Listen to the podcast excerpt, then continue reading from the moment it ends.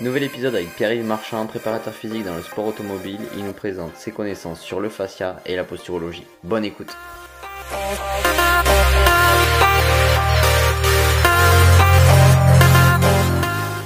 Bienvenue dans le Setup Podcast, le podcast où je vais à la rencontre des entraîneurs et préparateurs physiques du monde de haut niveau pour tenter de répondre à la question comment construire un athlète? La forme? Merci de m'inviter. Bah, Ouais, très bien. Écoute, euh, écoute, il y a un grand beau, un superbe temps. euh. Dans ma région normande, c'est assez rare pour le souligner, donc euh, tout va bien. Ouais, non, mais du coup, tout à l'heure, tu me disais c'est la première fois sur, euh, sur un podcast, mais du coup, c'est la première fois à la fois sur un podcast et euh, à la fois avec un beau temps. Donc, euh, Ouais, c'est ça. Ouais. C'est une double première fois. ouais. ouais, bon, génial. Bah, écoute, si tu pouvais commencer par euh, te présenter pour ceux qui ne te connaissent pas. Ok, alors moi, c'est euh, Pierre-Yves Marchand, j'ai 33 ans, euh, paxé, un enfant. Euh, je suis euh, éducateur sportif depuis euh, 2012. Alors, j'ai un chemin qui a commencé par. à la base, je suis judoka et euh, je faisais des compétitions. Et euh, avec ces compétitions-là, il bah, fallait que je me prépare. Donc, j'ai commencé à m'intéresser à la préparation physique. Ensuite, euh, donc, du coup, ça m'a amené à, faire un cursus en STAPS. Une fois la licence STAPS acquise, j'ai fait un BPGEPS à G2F et c'était génial. J'ai appris énormément de choses. J'ai eu beaucoup de chance parce qu'en fait, après, en STAPS, c'était assez théorique, je trouvais. Moi, je l'ai fait à Orléans. Euh, et puis, euh, ma structure d'accueil pour le BPGEPS, donc c'était un préparateur du culturiste qui est euh, du côté de Blois, qui m'a beaucoup appris. Mon formateur qui enseigne de temps en temps au DUEP de Lyon pour la prépa physique, c'est un ancien de la force athlétique. Et moi, bah, pour le judo, je m'entraînais en haltérophilie avec des, euh, comment dire, des, des élèves de Franco Hino, donc qui a, qui a dirigé l'équipe de France de- d'haltéro. De, euh, il a dû arrêter en 2008 après la médaille de Dabaya. Et euh, moi, c'était avec Mustapha Amlouka. Donc, j'ai eu beaucoup de chance sur cette, ce parcours-là. Une fois que j'ai eu mon BPGEPS, j'ai cherché du travail. Et j'ai un peu galéré. Et ça m'a amené sur Rouen. Et euh, donc là, j'étais dans une salle de sport. Mais à la base, en fait, quand j'étais euh, en STAPS, moi, ce que je voulais faire, c'était préparateur physique. J'avais entrepris les, démarches pour. Et puis, en fait, ça n'a pas pu se faire avec le DUEP de Lyon pour, euh, je sais même plus. Et en fait, euh, de fil en aiguille, donc je me suis toujours intéressé à la prépa physique. Et puis, j'en faisais un petit peu dans les salles de fitness que je côtoyais. Alors, ça, même dès que j'étais en stage en BPG, je faisais de la prépa pour euh, base culturiste. Et puis, euh, une fois que je suis arrivé sur Rouen, c'est donc je faisais du coaching. hein, J'étais un coach euh, tout ce qu'il y a de plus classique. Mais de temps en temps, je tombais sur des préparations CrossFit. Et puis, de fil en aiguille, j'ai eu un contact, comment dire, c'est mon ancien entraîneur de judo qui est, qui s'appelle Alexis Landé, qui est un préparateur mental, qui m'a sollicité pour, euh, pour un footballeur. Et euh, ça m'a un peu relancé euh, vraiment dans la préparation physique. Et puis, depuis cet athlète-là, en fait, il y a toujours eu un athlète en fond de- qui rythme mon quotidien, c'est ça que je veux dire. Ouais. Et euh, ça a fini euh, par déboucher sur un poste à temps complet sur de la préparation physique en 2018 euh, avec da- des, des, comment dire, des euh, pilotes automobiles. Donc là, j'étais à temps plein sur des pilotes auto. Euh, j'ai fait quelques petites interventions dans le foot, mais vraiment petites. Et, euh, voilà, euh, mon cursus, euh, donc euh, j'ai une licence et un BPGEPS. Et à côté de ça, j'ai quelques formations, euh, comment dire, euh, sais pas vraiment comment on pourrait les appeler, c'est euh, des, des formations privées. Euh, j'ai été avec euh, la biosignature de Poliquin. Donc ça, j'étais faire ça à Toronto. Euh, j'ai la posturologie, avec- la reprogrammation posturale globale euh, du docteur Bricot. Ouais, au CIES. Euh, ouais, au CIUS, exactement. Et j'ai un CrossFit Level 1 aussi. Euh, Et j'ai également comment dire, une formation, deux formations sur les fascias, qui est ma passion actuelle. Ouais, c'est ça. Ouais, ça demande beaucoup de recherche. Je pense que ça empêche beaucoup de monde de dormir, les fascias. Ouais, ouais, ouais. Mais c'est c'est assez exaltant parce que c'est vraiment, je trouve, hein, euh, c'est un terrain de jeu euh, tellement. Il y a tellement de choses à faire encore. Je trouve la, les fascias sont encore un petit peu trop exploités d'une manière euh, thérapeutique. Mm. Et je pense qu'il y a beaucoup de performances à aller chercher là-dedans. Donc, donc voilà. C'est ce qui me guide. Et justement, quel lien tu as pu faire ben, entre toutes ces formations et maintenant un peu vers quoi tu t'orientes avec les fascias? Parce que du coup, tu es que des formations qui ne sont pas du tout thérapeutiques, entre guillemets, qui sont très terrain et très performance. C'est assez, euh, c'est assez égoïste à la base, dans le sens où le premier athlète que j'ai entraîné, c'est moi. Et, euh, je pense qu'il y, y a plein de préparateurs physiques, c'est leur cas. Et il m'a toujours manqué, euh, si tu veux, il m'a toujours manqué un truc. Et, et, même quand je suis passé, à bout d'un moment, mon parcours de sportif s'est arrêté. Je me suis mis à l'altéro et euh, je sais pas, je me trouvais pas bon. Je veux dire, euh, le temps passé à m'entraîner et les barres que je faisais, je me dis ouais, c'est pas, pas incroyable quand je vois euh, un tel qui arrive. j'ai déjà eu ce, ressenti-là également quand je quand j'étais coach de CrossFit. je me dis mais il y en a ils sont doués, mais c'est quoi le truc quoi? Je comprenais pas. Et j'ai toujours cherché euh, le premier, euh, le premier truc qui m'a vraiment interpellé, c'était euh, une, conférence de Paul Gagné sur la posture. Là, j'ai fait, qu'est-ce que c'est que ce truc? Il faut à tout prix que, que j'exploite ça. Et les... Donc, je l'écoutais en boucle parce que j'aimais bien, en fait, quand c'est une habitude que j'ai prise même pour, pour apprendre, parce qu'il y a tellement de, de connaissances à, acquérir avant de pouvoir les exploiter. Donc, c'est un truc c'est une habitude que j'ai. Euh, je me mets mon casque, je fais la vaisselle et j'essaie de d'engranger des choses. Et puis euh, quand il y a un truc que je comprends pas, bah, je le note et j'y reviens plus tard. J'essaie de procéder comme ça. C'est ma femme qui est contente quand qui est contente quand je fais mon mon associable avec le casque. Mais c'est comme ça que que je retiens les informations. Et Paul Gagné, j'avais retenu deux noms, c'était Bernard Bréco et Guy Voyer. Et donc, euh, vous voyez, euh, ces, formations, c'est pas que c'est un peu flou, mais c'est loin. Il faut aller au Canada directement. Et, qui, et Bernard Bricot, mais c'était, euh, je me suis dit, mais Pierre, comment ça se fait que tu n'as pas été, quoi? Je veux dire, c'est en France.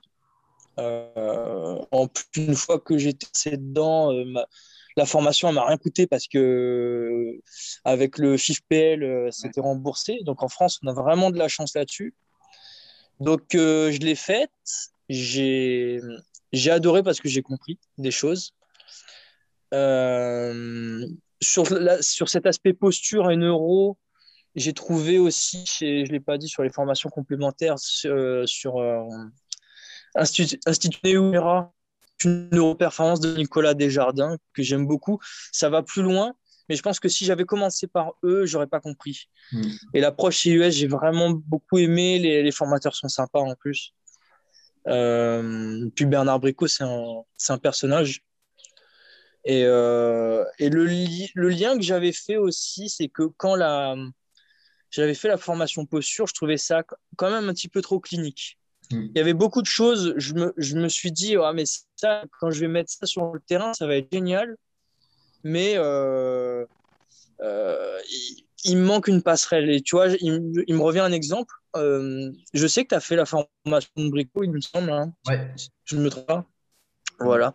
Quand ils font le test de Fukuda, mm. donc test de Fukuda, s'il y a des personnes qui connaissent pas, bah, c'est tout simplement on se met les bras devant et on lève les yeux fermés, les genoux pendant une trentaine de secondes. Ça permet de détecter euh, s'il euh, y a un problème au niveau du capteur podal et, autre chose. Et en fait, euh, sur un, un, des exemples qui était, c'était avec Vincent Estignan, je crois, le, à ce moment-là, le formateur, la personne qui faisait le test de Fukuda, les genoux partaient vers l'extérieur. Et comme juste avant, on avait vu sur les blocages hors système postural, le coccyx, le, le pubis également. Je lui ai posé la question, je dit, mais est-ce que sur le test de Fukuda, parce que bon, c'est pas trop mal en soi, c'est-à-dire qu'il reste dans l'axe, il n'y a pas de déviation de, de 10 degrés, 15 degrés, c'est correct. Par contre, d'un point de vue hanche et comment le fémur il s'insère, on voit quand même que les genoux partent en extérieur. Donc, je lui ai posé la question et, euh, et sa réponse, elle était, euh, elle était trop clinique à mon sens. Et donc, euh, ça, je n'ai pas trouvé ça désagréable du tout. C'est juste que ma motivation plus long. Et une fois que j'ai compris aussi que le système postural, c'était, ça reposait aussi sur l'adaptation des fascias. Ça c'est pas que ça repose dessus, mais c'est le, reflet d'adaptation des fascias. Je me suis dit, il y a un truc à creuser là-dessus. Et puis là, j'ai découvert un, monde euh, fascinant que je connais toujours pas euh, à 100% d'ailleurs. Mais c'est euh, s'il y a de la performance à gagner, je pense c'est plus facile par là. Mm. Et justement, le, enfin, quand on a fait la formation, du coup, enfin, quand on fait de la posturo, quand on parle de fascia, souvent on l'associe tout le temps au mouvement. Pour, enfin, pour moi, ma définition, c'est que le fascia, c'est le mouvement et c'est tous ces concepts-là. Euh, tu interviens beaucoup avec euh, du coup des pilotes auto où ils ont très peu de mouvement comparé à d'autres sports. Comment, exact. comment ça peut les aider ou au contraire, euh, enfin, c'est quand même une manière un peu diamétralement C'est là que le c'est super cool en fait. C'est-à-dire que, comme tu dis, un pilote auto, moi je suis rentré une fois dans l'auto, c'était c'était super bluffant parce que le pilote a des comment dire le pilote ne bouge pas beaucoup pilote, c'est le volant, c'est les pieds. Bon, l'attaque des freins est, assez violente. C'est l'inverse d'une conduite que nous, on fait en ville. Nous, on nous a appris à faire en dégressif pour freiner la voiture. Eux, plus la voiture va vite, plus il faut taper les freins. Et en fait, c'est sur le retour qu'on va voir des petites différences où ils vont conserver de la vitesse. Et c'est euh, quand on voit en Formule 1, euh, on m'avait expliqué ça, par exemple, euh, euh, je sais pas, on va dire Hamilton et Bottas, qui sont tous les deux dans la Mercedes, c'est deux pilotes excellents. Mais pourquoi Hamilton est toujours un petit peu plus devant? Bah, C'est au niveau de, des freins, en fait. C'est la manière, et je grossis le trait, hein, mais la, manière dont il relâche le frein, il permet de conserver un peu plus de vitesse. Donc, il passe plus vite dans le virage. Et derrière, bah, ça fait un écart de, je sais pas, 90 millièmes, un truc comme ça, quoi. Et donc, euh, quand je suis monté dans la voiture, un, truc qui m'a frappé, moi, c'était une Porsche, euh, c'était une GT3 R. Donc, euh, c'est une belle voiture. Hein, c'est une auto qui pourrait être sur route, si je dis pas de bêtises. Mais là, c'est préparé circuit. C'est-à-dire qu'on. Je dis peut-être une bêtise. En fait, c'est qu'une voiture de, course. Mais ce que je veux dire par là, c'est que c'est c'est pas une monoplace. J'étais dans le siège à côté. Euh, ce qui m'a frappé, moi, c'est que tout était violent. Euh, et, et moi, d'un point de vue sensoriel, je saturais complètement en information. C'est-à-dire que au freinage, déjà, moi, j'étais étonné à quel point ma tête est partie. Le pilote, il bouge pas tant que ça, et même s'il met ça de volant, la voiture bouge énormément. Et pour l'anecdote, euh, on fait quoi On fait, pas, la moitié, on fait un tour et demi. Et puis euh, là, il ralentit, il lève la, main, il, euh, ralentit. Et je suis, bah, qu'est-ce qui se passe en criant parce que le bruit du moteur est énorme. en fait, il dit, ouais, on a crevé. Et je l'avais pas du tout senti, en fait. En fait, c'est un environnement qui est toujours violent. Et moi, personnellement, je sais que j'aurais saturé en information. Et le pilote auto, bah, c'est euh, c'est un, sport d'interro et d'extéro-réception. Donc ça, si tu vas pas dans le fascia, faut fixer la base avec le système postural des bons yeux, des bons pieds, euh, pas de blocage hors système. Mais comme c'est des gamins assez jeunes euh, qui sont encadrés régulièrement avec un ostéo, c'est plutôt OK là-dessus. Mais une fois qu'on a fait ça, faut vraiment normaliser le, fascia pour que le retour d'information qu'il ressent soit le plus exact possible. Et ça, c'est le travail myofacial, mais pas que, parce qu'il faut qu'il soit quand même athlétique, faut qu'il puisse courir, faut qu'il puisse euh, soulever sa propre charge, d'autres charges. Euh, je travaille beaucoup avec un pilote qui s'appelle Charles Milesi, il a conduit dans une super Formula. Euh, c'est c'est 5 secondes plus lent qu'une F1. Donc c'est la deuxième voiture la plus vite du monde. C'est une F2 est moins vite. Et quand on travaillait sur un circuit qui s'appelle Suzuka, donc le premier virage c'est euh, un droite à fond et ensuite sur les freins et direct, la courbe se referme en fait. Et ben ce virage là, donc Charles il fait euh, il fait 53 kilos à peu près. Sa tête elle faisait 40 kilos. Donc faut quand même de la force au niveau euh, du cou, au niveau de la colonne. Et euh, il faut un minimum de, faut une norme au niveau euh, cardiaque, parce que sinon, et respiratoire, parce que sinon, c'est là que l'erreur peut arriver quand on est trop en état de, de stress, de surchauffe. Lui, plus il est calme dans la voiture, mieux il conduit. Mmh. Justement, est-ce que tu pourrais nous définir ce que c'est le fascia, etc. Parce qu'on entend beaucoup de choses dessus. Et un peu nous le présenter. Parce que je pense que tous ceux qui nous écoutent, euh, je ne sais pas si tout le monde les connaît. Alors, le fascia, ce qu'il faut se dire, c'est que c'est l'équivalent du béton pour une maison. Euh, c'est tous les joints de collagène. Donc, ça peut prendre la forme d'une feuille, ça peut avoir une forme un peu plus épaisse euh, et ça, ça va euh, délimiter bah, nos organes, euh, nos os, nos muscles, nos nerfs à travers le corps. Donc c'est un grand réseau, c'est une grande toile d'araignée. Après, ce qui est important avec le fascia de comprendre, c'est qu'il y a le système myofacial. là, la meilleure référence, la plus simple, comme moi, je, suis du, je pars du principe qu'il faut simplifier le difficile.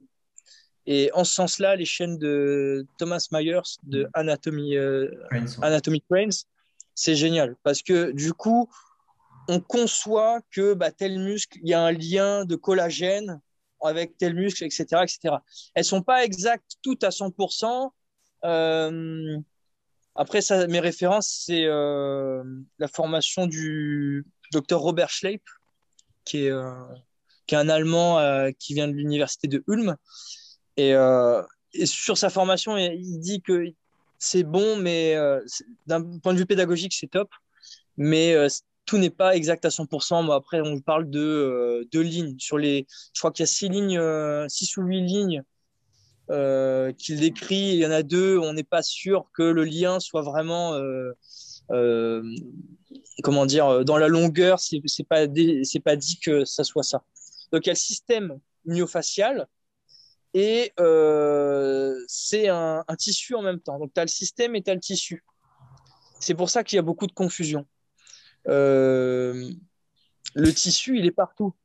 Et c'est pour ça aussi que tu as beaucoup de confusion. Et il y a autre chose aussi qui est, euh, qui est complexe, c'est que le fascia, c'est à la fois un fluide et une fibre.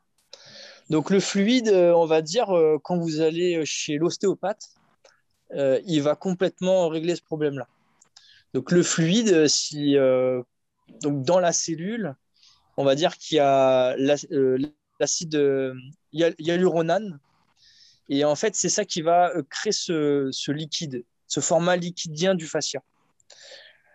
Le, côté fibro, c'est plus le collagène. et le collagène, en fait, c'est simple, il y a des exercices. Alors, je reviens juste sur le hyaluronane. Il y a des exercices qui vont permettre de le stimuler.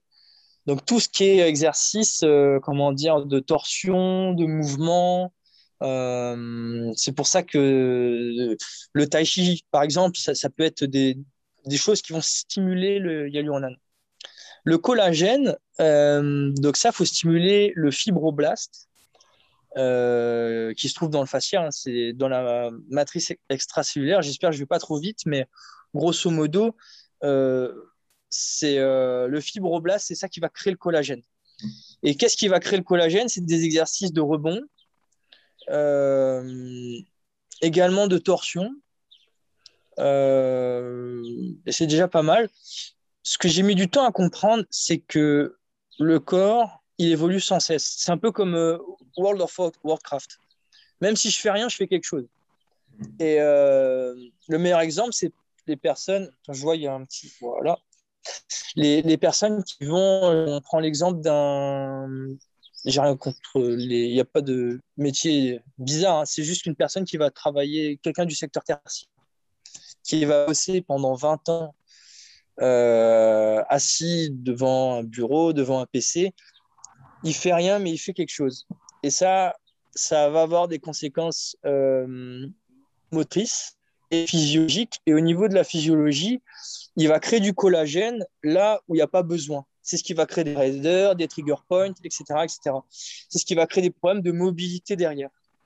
Donc derrière, quand on fait du, euh, je sais pas moi, du, euh, du crossfit, imaginons, même pour monsieur madame tout le monde, on va avoir un souci de mobilité. Et, euh, et ça, c'est parce qu'il y a trop de collagène à un endroit où il ne devrait pas y en avoir. Et le liquide aussi, quelque chose que j'ai pas dit avec le hyaluronane, c'est que euh, quand le fascia est bien organisé, on va dire que ça va créer une belle toile, comme ça, un beau croisement. Quand il est euh, complètement désorganisé, le, le- il va se dés- le- c'est au niveau liquide, l'eau ne va plus être liée, mais elle va être complètement libre. Ça va être anarchique. Et c'est ça qui va créer le trigger point et les inégalités de collagène également. Donc j'espère que, pour résumer, le fascia, il faut retenir ça, c'est le béton d'une maison, c'est le, le lion d'une maison, joint, et il est à la fois euh, tissu et système, et il est à la fois euh, liquide et fibreux. Et il y en a partout, et tout est fascia au final. Au final, en fait, c'est à la fois une... enfin, c'est structurel, donc ça a besoin d'avoir du stress mécanique, sinon c'est pas bon. Mais c'est euh, ça. Ce que, enfin, le docteur Bricot en parle beaucoup, mais c'est de se dire c'est qu'il est auto-adapté, auto-entretenu. C'est-à-dire que si ça va pas, il va rester pas bien, mais si on le pousse à aller bien, il, il va changer, il va quand même influencer beaucoup de choses. Totalement. Totalement. Moi, j'aime bien dire euh, le corps est bête, mais il est malin. Il, il est toujours. euh, il, il fait toujours quelque chose. Ouais, complètement. Du coup, en termes de sollicitation, tu as parlé beaucoup de torsion, de mouvement, entre guillemets, de bond, donc du stress mécanique. Ouais. Hum, Est-ce qu'il y a d'autres choses qui peuvent euh, l'influencer? Euh, l'hygiène de vie. L'hygiène de vie euh, à, à grande échelle. C'est-à-dire que si je parle pour monsieur et madame tout le monde, bah, le principe de base, c'est bouger, boire. Euh, et c'est déjà pas mal. Pour un sportif, euh, boire, parce que moi, la valeur top, top de référence que j'ai, c'est euh, un litre tous les 23 kilos de poids de corps. Et euh, la valeur chez Poliquin, quand j'avais fait la biosignature, il disait si quelqu'un veut prendre de la masse, c'est 1 millilitre par calorie dépensée. Mhm. Donc, euh, tu imagines, tu fais euh, 5000 calories dans la journée. Un bon entraînement d'haltérophilie, euh, on ne doit pas en être très, très, très loin. Donc, euh, ça fait boire beaucoup, beaucoup d'eau. Euh, ensuite, au niveau des mouvements, il faut que les mouvements soient euh, vectoriels. C'est-à-dire que le, le point fixe et le point mobile doit être le plus éloigné possible. Alors, c'est des mouvements qui ne peuvent pas euh, avoir, euh, comment dire, euh, des charges énormes. C'est pour ça que ce pas des mouvements qui rendent forcément plus fort. Mm. C'est pas forcément ce qu'on va chercher. Par contre, c'est des mouvements qui vont permettre le transfert. Et en ça, c'est assez intéressant. Je sais pas si s'il y a des personnes qui connaissent le, le Viper. C'est un truc que j'avais vu en salle de fitness. J'avais trouvé ça à l'époque euh, totalement inutile. Qu'est-ce que c'est que ce un gadget quoi Et en fait, quand j'ai compris euh, à, quoi il servait, je me suis dit euh, en fait c'est vrai que c'est- j'avais pas pensé. Parce qu'une barre olympique de 20 kilos, je peux pas faire une fente, l'amener loin derrière comme ça. Ça va mettre trop de charge.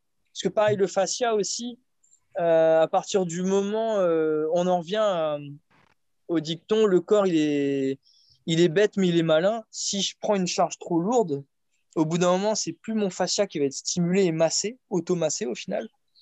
Le, le problème, ça va être euh, ma surcharge au niveau de l'épaule. C'est un tout autre travail. Donc, euh, il y a ces mouvements-là. Ensuite, euh, il y a le form roller qui est assez intéressant. Ça, pareil, c'est un outil que j'avais complètement délaissé et avec des arguments que je comprends encore moi-même. c'est comme quoi je suis un peu paradoxal, mais en fait, c'est parce que je l'avais mal compris. le foam roller, il a deux utilisations. C'est-à-dire que quand tu, tu, passes sur un membre de manière très lente, tu vas stimuler le site hyaluronane. Parce que tu vas, créer un, système tampon, un système de, qui va attirer les liquides un peu comme une éponge. Et il a aussi un autre intérêt, c'est en. Donc, ça, ça se fait plutôt en récupération. Un autre intérêt, c'est euh, sur des mouvements un peu plus rapides, mais après, on parle de. Euh, je sais pas, 8 euh, répétitions, c'est très bien, pas plus. Et on passe une fois là-dessus, après, on change sur la partie du corps. c'est comme ça que, que je fais et que j'ai appris. Et, euh, et ça, c'est plutôt en mode, c'est une activation. Ça va avoir ça va avoir aussi l'effet de stimuler les. Euh, ça, j'en ai pas parlé, mais dans le fascia, c'est beaucoup de récepteurs. Et ça va euh, mettre des récepteurs de chaleur, de douleur un petit peu, qui vont inhiber et un peu plus libérer le fascia. Donc, ça, en, grosso modo, le foam roller en échauffement, 10 répétitions par membre à raison de une seconde aller, une seconde retour, donc quelque chose d'assez dynamique. En récupération, euh, on passe une fois sur le membre, donc une répétition. Par contre, la répétition, elle fait 30 euh, secondes. Donc, c'est deux approches complètement opposées. En approche aussi sur le fascia, mais qui est euh, là, on sort de la salle, c'est plus de l'auto, l'automassage. Il y a le gua que j'aime beaucoup. Enfin, ça peut être un outil d'échauffement quelque part. Euh, mais le gua j'adore. Euh, le pistolet, ça peut être intéressant. Euh, notamment sur les zones où il y a beaucoup de collagène. Mm. Parce que ça, la, le fascia aime la vibration. alors ça, c'est lié à l'uronane, ça. ça. Là où l'eau est, libre, la vibration rend l'eau liée. Donc c'est intéressant de ce point de vue-là. Euh, je crois avoir fait le tour, mais il y a plein d'autres choses. Il y a les, euh, il y a les machines ISO NRC, c'est génial. Enfin, c'est génial, mais j'ai jamais testé. Je suis en train de, de, regarder pour en acheter une justement. Mm. Mais sur le papier, euh, les élastiques aussi, ça peut être intéressant parce que ça fait, ça fait entrer en jeu des mécanorécepteurs. Les mécanorécepteurs, c'est du fascia, donc il y a plein plein de choses qui sont géniales. Ouais, c'est ça qui est, fin, qui est fou, c'est que comme tu dis, c'est un béton, le fascia, mais euh, c'est à la fois un organe qui est très riche en, au niveau sensoriel et qui du coup euh, induit énormément de changements chimiques, euh, mécaniques, etc. Est-ce que hum, justement plus sur le côté chimique, là on était plutôt sur le côté mécanique, est-ce que sur tout ce qui est chimique, quel lien tu peux faire du coup entre le fascia et tout ça? Ah, j'ai pas entendu la fin de la, question.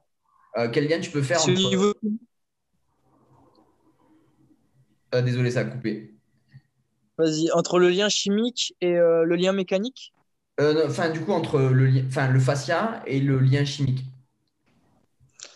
Ben, le lien direct, le plus direct que je ferais, c'est qu'à partir du moment où il y a une restriction, il y a une dépense énergétique qui est accrue ailleurs. Donc euh, là, on va directement toucher à l'économie d'énergie. Et fatalement, si tu as euh, plus de, comment dire, de mobilité, de souplesse, peu importe comment on l'appelle, moi je parlerai de liberté faciale, de modulation faciale, peu importe, tu vas avoir une économie euh, d'énergie. Si tu as une économie d'énergie, tu as plus de performance. Donc au niveau de, de ce comment dire de ce niveau chimique, je pense que c'est le lien le plus direct. Il y a des opérations chimiques qui se font euh, un peu plus de manière précise. Honnêtement, je ne saurais pas trop les, euh, euh, les situer. J'utilise l'outil. je suis plus calé sur. c'est une bonne question. Je me renseignerai. Je me renseignerai. Parce que du coup, en fait, on pourrait faire le lien entre euh, du coup, ben, les, les, biosignatures que tu as parlé, euh, dont tu as parlé tout à l'heure et du coup ah, l'opération musculaire, tu vois. Alors, si, il y a un lien quand même qui, dont je n'ai pas parlé, c'est euh, au niveau de l'épaisseur de la peau, n'est pas pareil. et l'inflammation va être différente.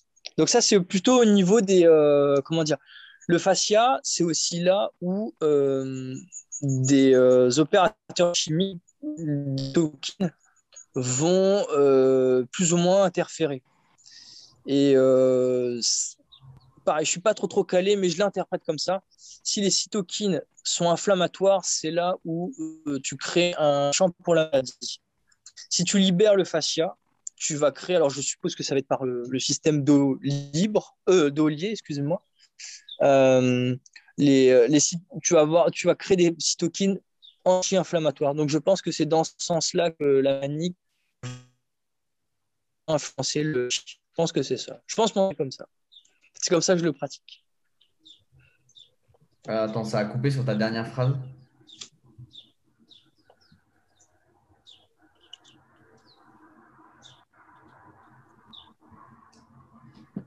Ouais, ça a coupé?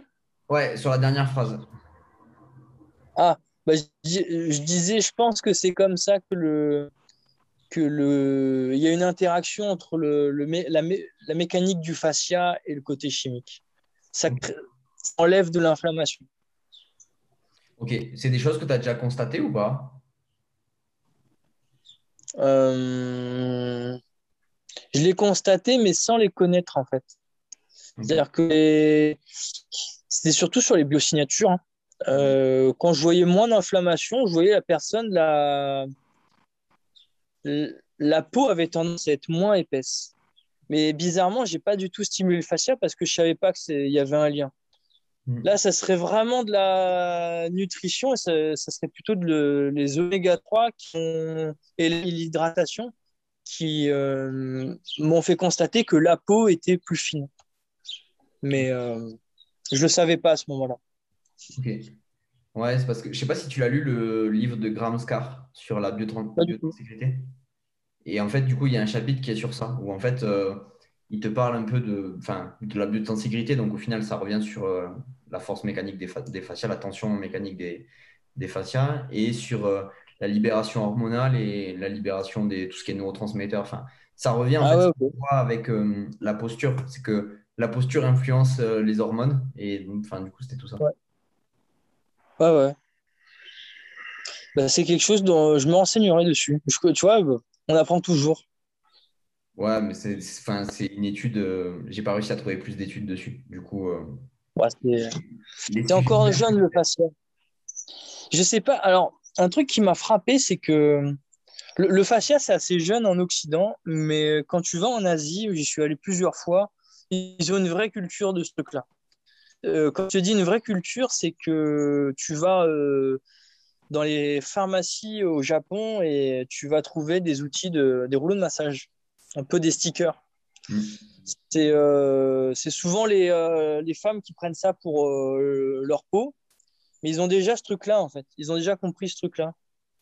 Ils bougent plus aussi, de manière générale. Ils ont un mode de vie au niveau myofacial qui n'a rien à voir avec le nôtre qui est beaucoup mieux pour le coup. Tout à l'heure, tu as parlé de, de, la guacha, enfin, qui est du coup la, euh, enfin, l'abrasion du, technique d'abrasion du fascia, si je ne me trompe pas. Ouais. Comment ça influe? Parce que toutes les autres, entre guillemets, on les comprend. C'est un stress mécanique ou éponge, enfin, on fait quelque chose. Là, on vient euh, euh, poncer, entre guillemets, le, le fascia. Comment on peut l'influencer? Bah, le, Comment dire? Pareil, je l'interprète comme ça. C'est pas quelque chose que j'ai étudié en détail. Par contre, c'est quelque chose, j'ai constaté directement le résultat. Euh, il y a un autre truc dont je pourrais te parler aussi. Euh, je connais pas le. C'est quelque chose que j'ai découvert au Japon et, j'ai la sensation que au niveau, là où il y a beaucoup de collagène, donc les endroits où il y a des tendons, ça libère encore plus que le gua Mais le gua moi j'interprète sur le fait que ça enlève les adhérences au niveau, du, euh, au niveau périphérique. Donc, ça doit toucher euh, au niveau euh, épimysium, quoi. Donc, c'est, on va dire, il y a différentes tailles.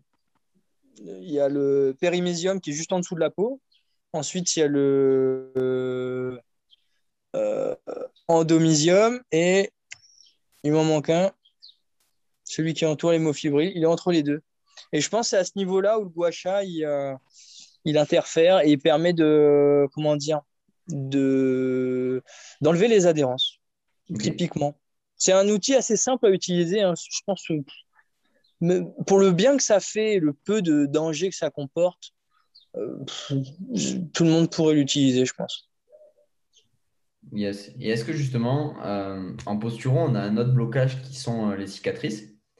Est-ce Ah que oui. du coup, euh, bah, du coup, qui influence directement le fascia? Euh, Ouais. quel lien tu as eu? Enfin, je pense notamment en sport auto où quand ils ont des accidents, c'est des gros accidents qui demandent beaucoup de la chirurgie ou des, de la grosse rééducation. Bah alors, les, les accidents, euh, heureusement, non, ils vont pas jusqu'à la chirurgie, sauf quand c'est très très grave. Et là, euh, je touche la peau du singe, ça m'est jamais arrivé. Par contre, les chocs qu'ils prennent, c'est costaud. Là, ça serait vraiment typiquement de la posturo qu'il faudrait appliquer, des exercices au niveau des yeux bien retoucheckés.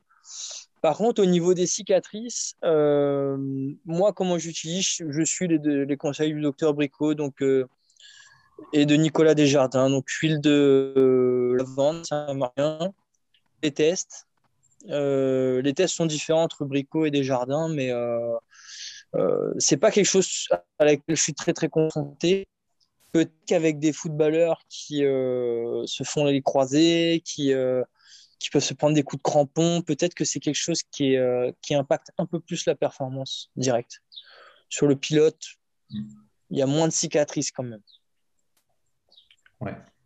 Tu as parlé du coup de quand il n'y a pas de cicatrice, euh, c'est de la commotion, entre guillemets. Donc, Ouais. tu as parlé des mouvements oculaires.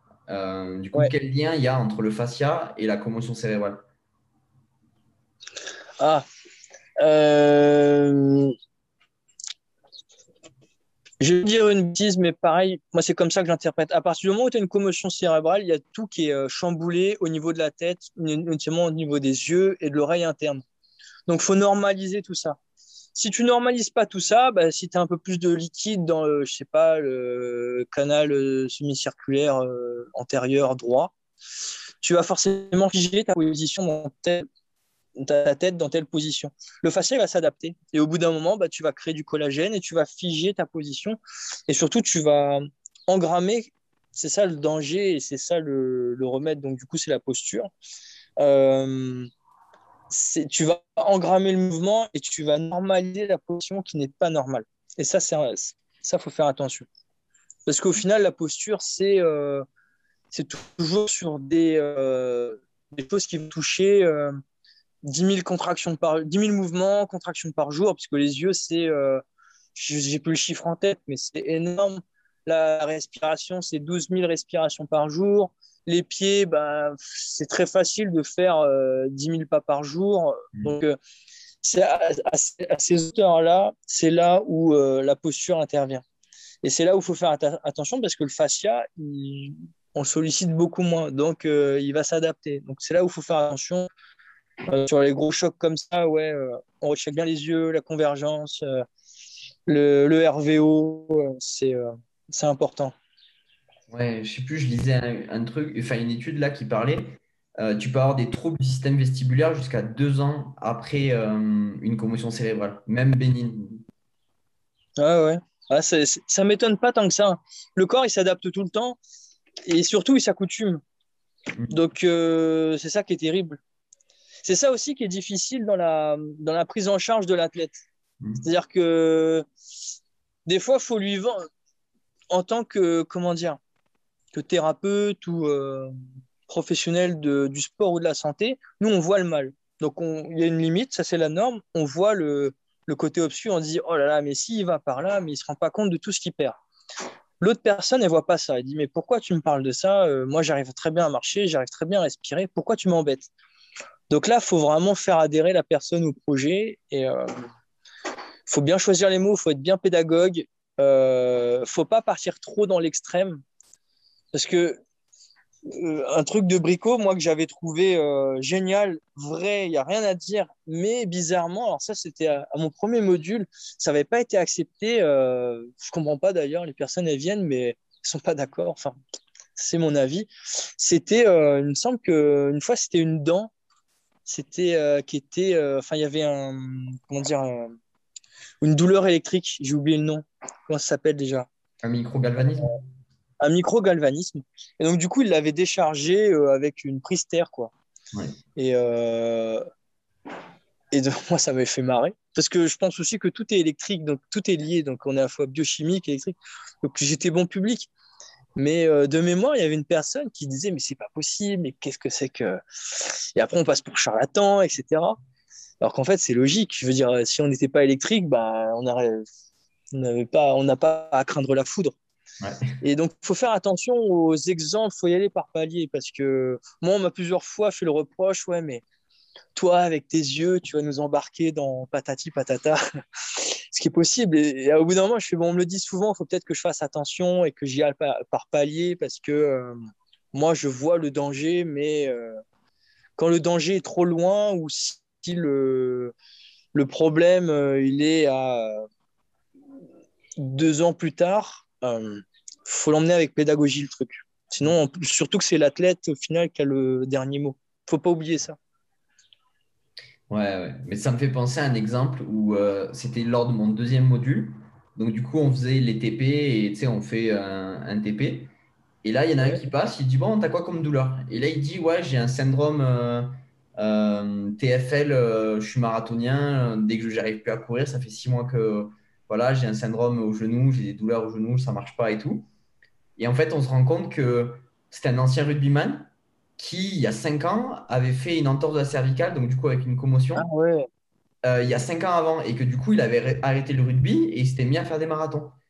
Et du coup, en fait, Ouais, il commence à faire tout, il teste les yeux, boum, ça va pas. Et donc, du coup, en fait, la commotion qui avait impacté ses yeux, ses yeux, ils avaient impacté son genou, du coup, enfin, le, le- le pivot de l'œil, et bam, mais maintenant, eh ben, il pouvait plus courir. Et en fait, c'était fou, Ouais, parce que tu es là, tu fais waouh, le, tu sais, les dominos. Ouais, ouais, ouais, c'est clair. Et pour ça, Brico, c'est vraiment génial. Même pour moi, je me souviens, euh, quand j'ai refait mon historique, je fais, mais c'est vrai que euh, je me souviens d'une séance de squat et euh, je me souviens, j'avais senti un gros, ah, comme un, un élastique sur le côté. Je fais, Ouah, c'est quoi le délire? Puis c'était mon psoas. Ça, c'était en 2000, euh, 2010. Deux ans plus tard, euh, bah, quand je faisais mon BP, j'étais en stage. Je me souviens, euh, il y avait une barre euh, qui était chargée à 100 kg, il fallait que je la, décharge. Je sais pas ce qui m'a pris, j'étais jeune, insouciant. Et la barre, je fais, tiens, j'ai envie de faire un squat. Et j'étais complètement froid. Et bim, pubalgie. Et la pubalgie, elle m'a tenu de. C'était en juin-juillet 2012, je l'ai enlevé en février 2013, un délire comme ça. C'était avant que j'arrive sur Rouen, donc je m'en souviens très bien. Donc il y a le psoas, il y a l'adducteur. Et puis euh, en 2017, j'ai eu deux grosses tendinites au genou et euh, c'était l'enfer. C'était l'enfer. Euh, donc j'avais mes protocoles. Après, c'est la conséquence directe, c'est des, pertes de temps sur l'entraînement parce que tu arrives, tu t'échauffes. Bon, j'échauffe bien, j'active bien mes ischios, patati patata, mon moyen fessier, mon pied, patati patata. Au final, ton échauffement, il dure une plombe, encore plus quand tu, quand tu pars du principe que tout est du euh, cortex moteur. Mm. Du- la neuro, ça fait gagner un temps fou, mais je ne le savais pas à ce moment-là. Et, euh, et j'ai fait la formation de Brico en 2018. Là, je fais Ah, mais j'ai eu l'enquête le psoas, euh, l'adducteur, le genou. Et puis, moi, mon profil, c'était bah, j'ai un, j'ai un valgus asymétrique. Et tout se tient. Ouais. Et depuis, je me suis pas blessé. Donc, Ouais, c'est ça. Non, mais c'est ça qui est fou. Et en fait, après, Ouais. tu passes ta vie à faire des corrélations entre tout.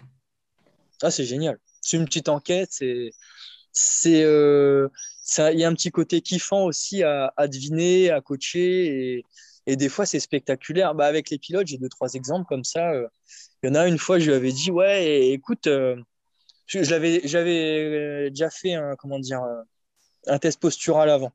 C'était un jeune pilote de kart. Lui, je crois que c'était le, le plus, euh, le plus marquant. Je lui ai dit, écoute, euh, moi, je pense par rapport à ta problématique, ça serait intéressant. Essaye au moins une fois discrètement dans le camion. Tu fais des 8 avec les yeux. T'en fais pas long, t'en fais pas beaucoup, t'en fais 5, 6. Tu vois ce que ça donne. Il m'a rappelé ce soir, il dit, ouais, c'était incroyable. C'était incroyable. J'ai jamais vu ça. J'ai gagné 3 dixièmes. Donc là, c'est vrai que ça procure de l'émotion en tant qu'entraîneur, mais ça marche pas, pas tout le temps comme ça. Mais quand ça arrive, c'est fun. Ouais. Du coup, si tu avais trois conseils à donner aux athlètes qui nous écoutent, Euh, trois conseils. Être patient. Parce que l'intensité et le max, ça se mérite. Et euh, c'est des. Même là, je, suis plutôt focalisé sur euh, les sports de force, mais quoi qu'il arrive, une planification, ça repose du coup sur un concept d'endurance et de long terme. C'est ça que je veux dire. Donc, il faut de la patience. Euh, faut avoir l'esprit ouvert. Euh, et surtout, euh, là, c'est un, conseil que je fais à l'athlète. Vaut mieux un système moyen longtemps plein de bons systèmes. Je pense que ça rejoint un peu la patience, mais la pérennité, c'est euh, ce qui fonctionne le plus euh, pour les résultats. On peut toujours faire mieux, mais euh, tu as une balance bénéfice-risque qui, je pense, plus tu changes, moins tu fais carrière. Ça vaut pour la prépa, ça vaut pour, ça pour, pour les clubs dans lesquels tu es. C'est, et ça se retrouve. Ça, c'est un phénomène qu'on voit beaucoup en CrossFit. Ouais, j'ai fait la prog de machin, j'ai fait la prog de bidule ouais, mais il y a ça qui va pas, donc je fais la, proc de ci, et au final, on s'en sort pas, et à terme, l'athlète stagne. Et, euh, et en fait, des fois, le, la, clé est devant soi. Il faut juste être patient, faire, euh, rester ouvert. Peut-être on peut se tromper, ça arrive. Et continuer à s'entraîner, quoi. Faut jamais lâcher. Ouais, laisser du temps au temps. Exactement. Ben écoute, génial. Euh, merci pour euh, cet échange. Euh, ouais, bah, c'était un plaisir. C'était un grand plaisir. Bah, nickel. bah, j'espère que ça aura plu. Bah, complet. si jamais les gens ils veulent te retrouver ou te suivre, te poser des questions, est-ce qu'ils peuvent avoir ça? Sur Facebook, c'est PY Marchand, Pi Marchand. Sur Instagram, c'est Pi Axe One Performance. Comme une Axon, Axon Performance. Nickel. Voilà. Le site internet euh, Axon ah, C'est Axon Performance également. De temps en temps, je fais des articles. Ouais, c'est ça. Bah écoute, nickel. Merci beaucoup. Un grand merci. J'espère que l'épisode euh, bah, vous aura plu. On se retrouve la semaine prochaine pour euh, un nouvel épisode. Et ceux qui écoutent, continuez à nous mettre petites 5 étoiles sur les différentes plateformes. Ça fait toujours plaisir. Ciao, à la prochaine.